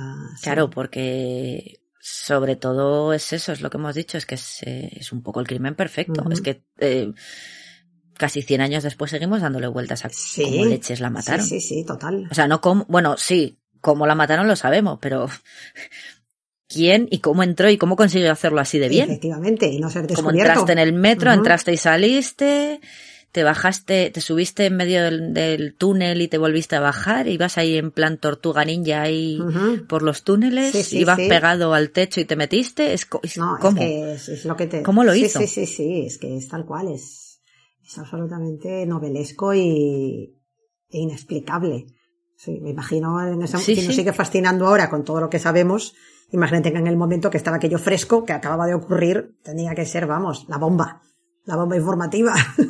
La gente estaba, pues eso, con las palomitas, esperando que saliese el periódico del día siguiente a ver qué más se encontraban y qué pasa, pues es eso, la historia de detectives así, pues como si fuera lo que dices, como si fuera una novela aquí de, de Agatha Christie o una novela de detectives, pero en la vida, real, la vida real. Se llevaron por delante a la pobre Leticia Turó en, en pues este, el, yo sí que diría que es el crimen perfecto. Mm, sí, porque vamos, sigue, sigue sin saberse a día de hoy. Oye, ¿y la familia de ella? Eh, me imagino que claro, que también los investigarían o hablarían con ellos o lo que sea.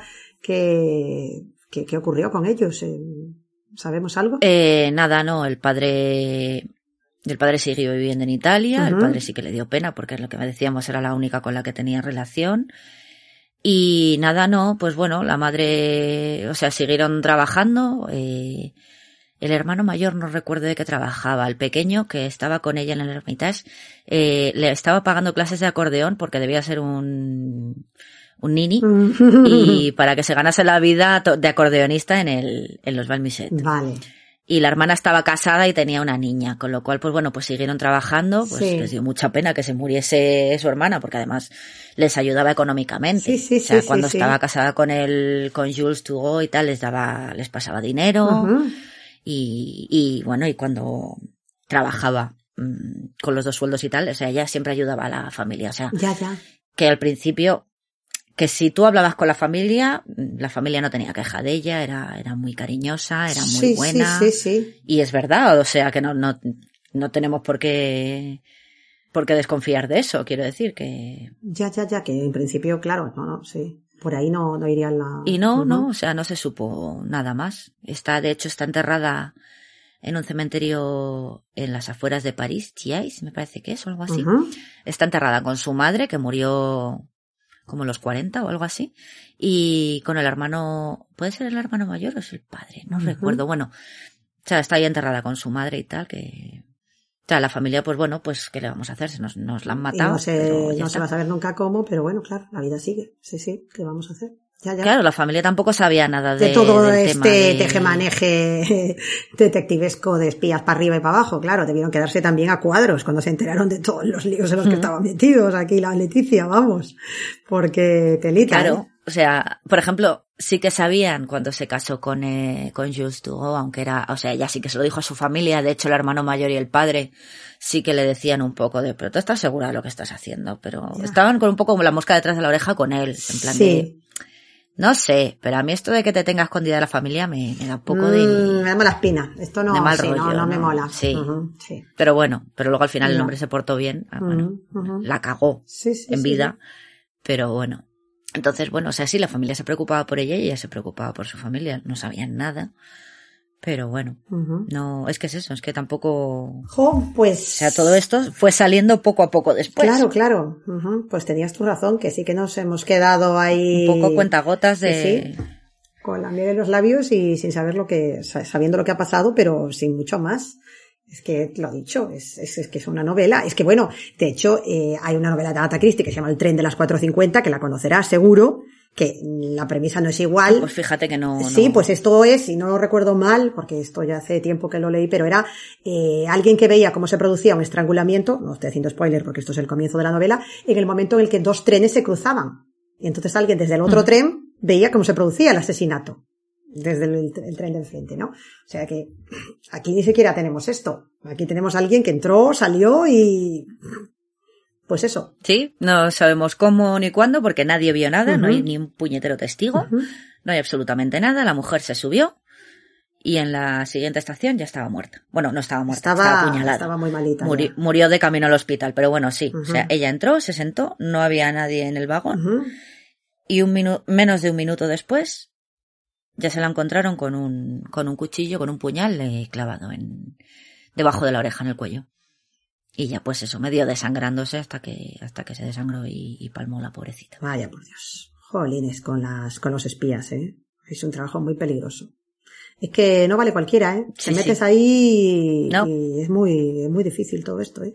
Bueno, y qué... Y más si vas para espía doble. Claro, es que ya no tienes solo un jefe, es que ya tienes dos jefes. Esto, estás en bandos enfrentados. Es que esto, el que mucho abarca, es mucha tela. Claro, es que estás mm, trabajando para ellos y espiándoles. Es como, bueno, a ver, nena, que es lo que hemos dicho, que no eres Matajari. Mm, No, nada, que, nada, nada. Está... que igual tenías que relajarte, Sí. que ser informante de la poli, de bueno, voy a perseguir a este o voy a darle un mensajito al otro, yo creo que con eso ya te bastaba para darle un poco de emoción a tu vida. Sí, y hombre. Eso y los tres, claro, y los amantes que te echases, ya para qué quieren más. Y los temas de dinero, hombre, pues tampoco creo que uff, con eso fuese a montarse en el dólar con el espionaje y el contraespionaje. A lo mejor le hubiese valido más un poco más de tranquilidad, entre comillas.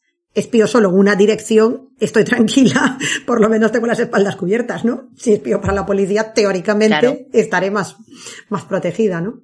Pues mm, nada, no sé si quieres añadir alguna cosa más o ya comentarnos un poco qué recomendaciones nos haces. Pues a ver, eh, no he encontrado así ninguna película. Por lo visto, en los Mm. 70 debió ser una especie de la huella del crimen en la televisión francesa, que había como una especie de, no sé si documental o algo, porque es que no lo, o sea, lo he visto en IMDB y he, he oído, vamos, he leído sobre ello, pero Mm, no, lo has lo he localizado. conseguido Sí, sí, sí.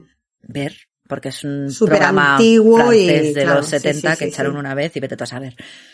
Entonces, lo único es eh, un libro, Murder in the Metro, de Gail K. Brunel y Annette Finley Crosswhite.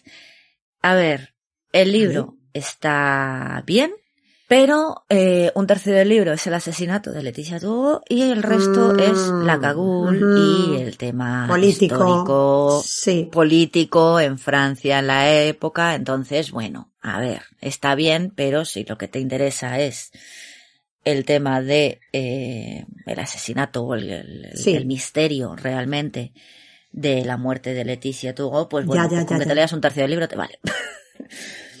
y, y es que tampoco, o sea, es que no, no he encontrado nada más. Eh, sí, hay algún programa de radio francés. Eh, bueno, para quien la quiera leer, si alguien tiene interés, eh, pondremos en el blog la, el del- enlace a la sí, carta sí, del sí. Supuesto asesino confeso este del 62. Pero es que más allá de este libro, te digo, no, no he encontrado ningún, ningún libro. Hay, pues, eso, entradas en blogs, eh, franceses. Había un, un programa de radio o podcast también está, Sí. eh, de la radio francesa.